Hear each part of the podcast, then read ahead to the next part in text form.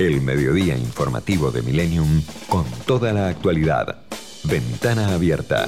La información a contrarreloj. Y cerramos la semana escuchando las voces que pasaron durante la semana justamente aquí en Ventana Abierta. La primera de ellas es la de Fernando Moreira, intendente de San Martín, sobre la situación local por el coronavirus. Esa, ventana que nos permitió bajar la, velocidad de contagios, el, crecimiento de la curva, nos permitió poder eh, adecuar y ampliar la oferta sanitaria. En eso claramente tenemos, estamos mejor preparados para esperar el momento de mayor demanda. Tenemos más, camas, más camas preparadas, más de la cama de terapia intensiva, más respiradores, esto en nuestro hospital, que es el Hospital Thompson, el Hospital Municipal, y en los otros hospitales públicos y privados de San Martín, que hay hospitales provinciales y por supuesto sanatorios y clínicas privadas. Estamos en la semana en el espacio de sustentabilidad de Pablo Hellman con Mariano Cironi, que es el director científico del Instituto de Conservación de Ballenas, sobre el cuidado y control de ballenas que realizan desde hace 50 años. Nosotros trabajamos en el Instituto de Conservación de Ballenas, que es una, una asociación civil sin fines de lucro, en un programa de investigación de largo plazo que se lleva adelante en Península Valdés desde el año 71 y tiene como, como centro o como base científica este proyecto la fotoidentificación de individuos. Las ballenas francas tienen esas manchas blancas que se ven en su cabeza, son callosidades, callos. Esas callosidades son únicas en cada individuo. Entonces eso nos permite identificar a cada bicho con una buena fotografía de la cabeza podemos saber entonces qué ballena estamos viendo. Luego cuando vamos a nuestro catálogo de, de fotoidentificación que tiene actualmente más de 3.800 individuos conocidos y como digo algunos desde hace 50 años. También en la semana hablamos con un amigo, Gerardo Gallo Candolo, periodista agropecuario, ingeniero agrónomo, sobre la intervención de Vicentín. Cuando uno analiza los considerandos por el cual el decreto de intervención hay muchas cosas inexactas, incluso la gente estaba esperando el decreto original, pareció en el boletín oficial del 522, el cual no difiere mucho. Hay algunas cosas que no son reales e incluso pueden llegar a ser contraproducentes con lo que están los considerando, ¿no? Como el tema de proteger los puestos de trabajo, en fin, incertidumbre, etcétera. Incluso ayer mismo le sorprendió a la misma empresa que estaba empezando a estudiar el tema para darle una respuesta. Bueno, la rechaza, ¿no? Rechaza esta intervención.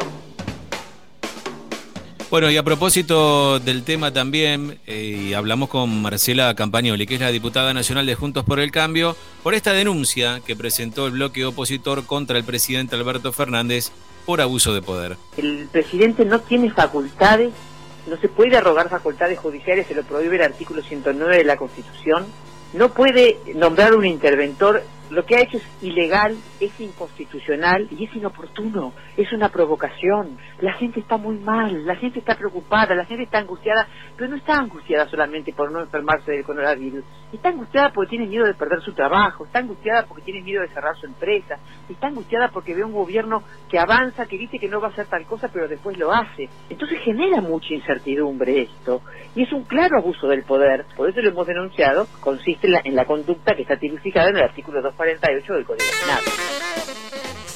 Por otra parte, hablamos también sobre una buena noticia para el sector inmobiliario. Vuelven a trabajar con algunos condicionamientos y por eso hablamos con Mariano Malbrán, director ejecutivo de la Cámara de Empresas de Servicios Inmobiliarios, sobre el protocolo aplicado para volver al trabajo. Van a poder visitar todos los inmuebles a excepción de los inmuebles con consorcios activos. ¿Qué quiero decir con eso?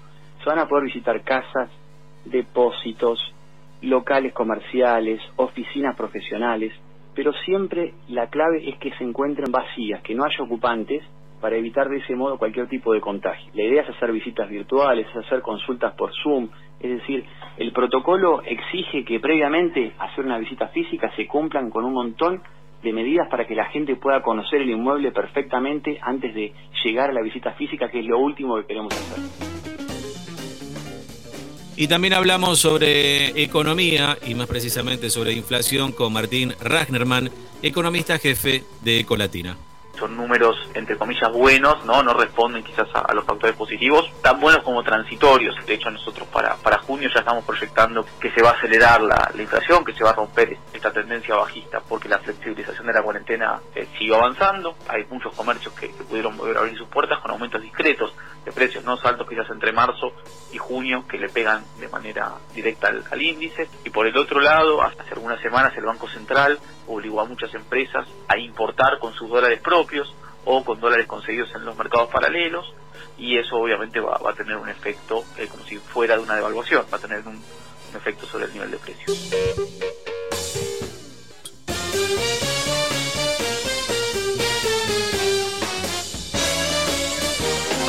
Ventana abierta.